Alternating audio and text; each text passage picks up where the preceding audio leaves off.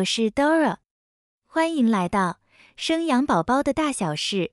本音频的文稿会同步放在 raiseababy 点 tw 网站里，你也可以到 Google 用关键字“生养宝宝的大小事”来搜寻，即可看到本站的文章。当怀孕周数来到第十二周时，表示已经过了胎相不稳的前三个月了，因为胎盘已经完成，宝宝也很安全的在子宫内住了下来。孕妈咪前三个月的害喜症状也会得以减缓，可以跟亲朋好友报告这个好消息了。怀孕的旅程也已经过了三分之一，今天 Dora 就来与你分享的主题是。怀孕十二周的身体变化与产检项目说明，让你了解即将进入怀孕中期时妈妈与胎儿的变化，以及在产检上有哪些项目可以在这个时期做选择。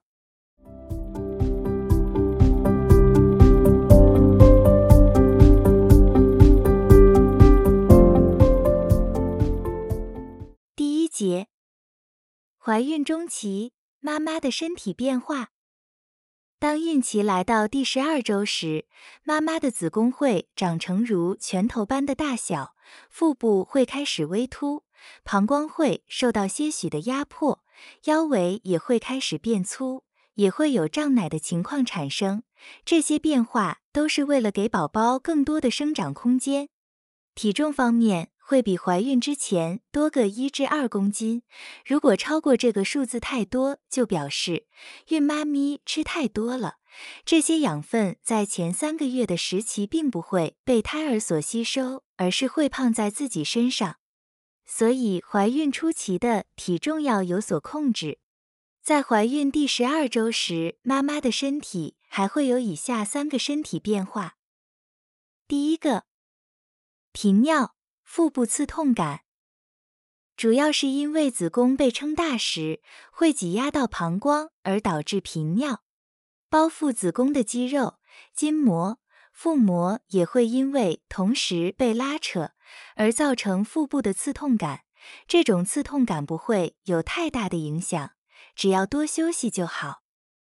第二个，乳房变大，乳晕变深。在怀孕期间，身体内部的泌乳激素增加，孕妈咪的胸部会感到肿胀、发痒，乳头的颜色会开始变深，变得敏感。此时建议孕妈咪可以选择穿着哺乳内衣来舒缓胀奶发痒所造成的不舒服感觉。第三个，皮肤变化。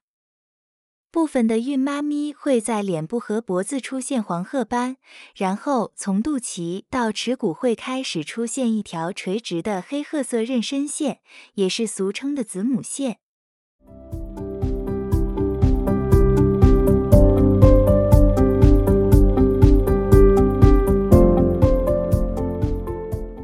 第二节，怀孕中期胎儿的成长状况。此时的宝宝身体重量约为十五公克，身体长度约为五公分，大约像一个苹果或者莱姆的大小。而此时的胎盘已经发展成型，妈妈与胎儿之间连接的脐带也已发展完整，可以成为胎儿生命的支持系统，传递养分供胎儿成长。另外，羊水也开始在胎儿周围累积，胎儿便可以在羊水中改变身体的方向。此时的胎儿已经初具人形，成长的速度飞快，胎儿的面部特征开始变得更加清晰，尤其是鼻子与下巴。这时候，胎儿的手指和脚趾完全分开，且指甲逐渐长成。部分的骨骼开始变得坚硬，心跳数每分钟也增加了好几次。从第十二周开始，维持胎儿生命的器官开始运作，例如肝脏开始分泌胆汁，肾脏分泌尿液送到膀胱。这时候的胎儿在妈妈肚子里面非常的忙碌，时而踢腿，时而伸展四肢。孕妈咪常常可以透过超音波检查。看到宝宝忙碌的运动着。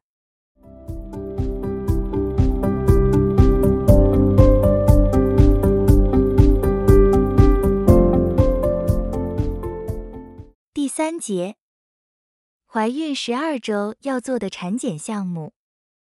经过了怀孕初期的不稳定期与不舒服期即将进入怀孕旅程的中期。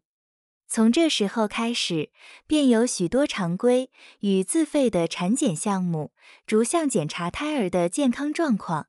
不是每项检查都要做，孕妈咪可以根据自身的家庭背景状况判断，或者与卫教师、妇产科医师做讨论。在十二周左右可以做的产检项目有以下几种：第一种，公费的基本产检项目，每次产检都要例行性常规尿液检查，主要检查体内的尿糖指数、尿蛋白、酮体等等。尿糖指数主要是检视孕妈咪的饮食状态，尿蛋白则是用来判断自体免疫疾病或尿道是否遭受感染。如果尿液检查中出现酮体，则代表营养不足，导致胎儿的热量供给来源从第一线的葡萄糖变成第二线的脂肪。有严重孕吐或食欲不佳的孕妈咪是高危险群，需同时检查是否为妊娠糖尿病。第二种，出糖筛检颈部透明带检测。这是属于自费的产检项目，孕妈咪可以透过超音波及抽血来做第一孕期的唐氏症筛检。由于颈部的透明带在十一至十三周左右才比较明显可以被测量，而且颈部透明带的厚度与胎儿异常的几率成正比，当厚度值落在三毫米以下。表示异常的几率比较低。相反来说，如果颈部透明带越厚，异常的几率就越高。这项检查的准确率约在百分之八十五至百分之九十五左右。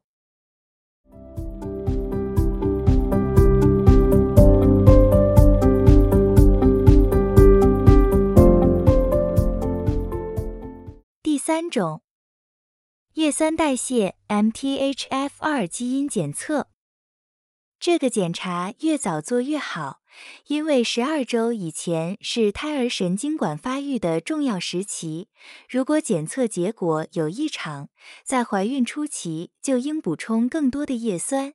叶酸有助于胎儿大脑与神经管的发育，叶酸不足可能会导致神经管的缺损。这项检查的准确率达百分之九十五。第四种，脊髓性肌肉萎缩症 （SMA） 基因检测。这项检查也是越早做越好。如果怀孕前来不及检查，建议可以在九杠十二周左右用抽血方式筛检，或者在羊膜穿刺时抽羊水检查。这项检查主要是检测胎儿是否有渐冻人的基因，准确率达百分之九十五。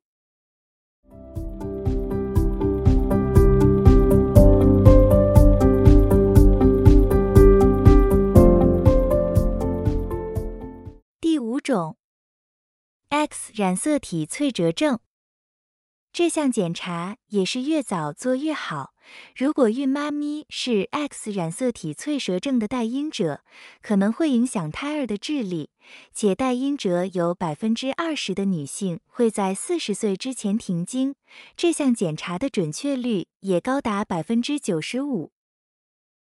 第六种，空腹血糖糖化血色素。此项检查主要是追踪血糖是否稳定。如果家中有糖尿病史或较肥胖的人，都建议孕妈咪要自费做这项检查。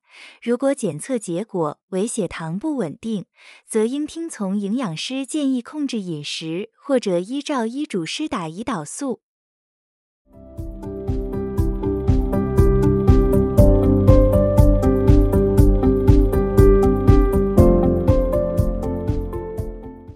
七种 Torch 筛检，这项检查其实包含了五项的项目：T 代表弓浆虫，O 代表其他，R 代表德国麻疹，C 代表巨细胞病毒 H 代表单纯性疱疹病毒，全部透过抽血方式检查。需要做弓浆虫检查的孕妈咪族群，以吃到不熟的肉品或者有机会接触猫咪排泄物的人为主，因为它们有可能感染弓浆虫。如果感染了弓浆虫，会造成胎儿先天性的异常。如果胎儿感染了德国麻疹，则会有先天性失聪，或者影响到视力与心脏的功能。巨细胞病毒是借由性行为或亲密接触所感染。感染巨细胞病毒会使得胎儿肝脾肿大，神经系统与视力受到影响。如果感染了单纯性疱疹病毒，则会造成胎儿早产或者生长不足。在自然生产时，若妈妈的身体有单纯性疱疹病毒，有可能会使胎儿死亡。第八种，甲状腺功能筛检。这项检查主要是判别孕妈咪是否有甲状腺低下或者亢进的问题。第九种，子痫前症筛检。这项检查建议在十一至十四周左右做，因为它的发生率高达百分之二至百分之八左右。怀第一胎或者高龄产妇或上一胎曾经有过子痫前症的孕妈咪，更是需要做这项检查，准确度高达百分之九十五。如果属于高危险群的孕妈咪，则需要在十六周以前到三十五周，每天服用一颗低剂量阿司匹林一百毫克，并且早晚测血压做记录。这样的方式可以降低百分之八十子痫前症的风险，以及降低百分之六十的胎儿死亡率。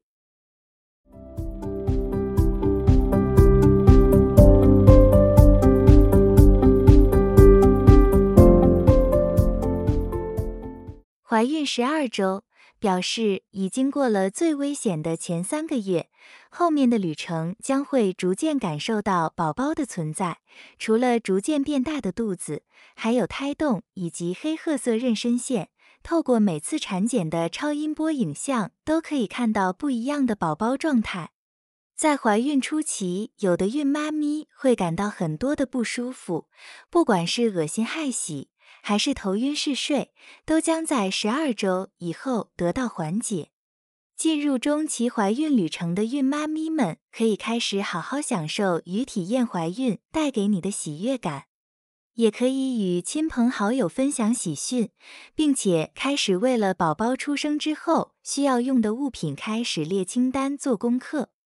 十二周以后的孕妈咪也要开始与另一半讨论自费产检的项目。除了公费的项目以外，有些自费的项目也可以参考。毕竟我们都希望宝宝可以健健康康、平平安安的长大。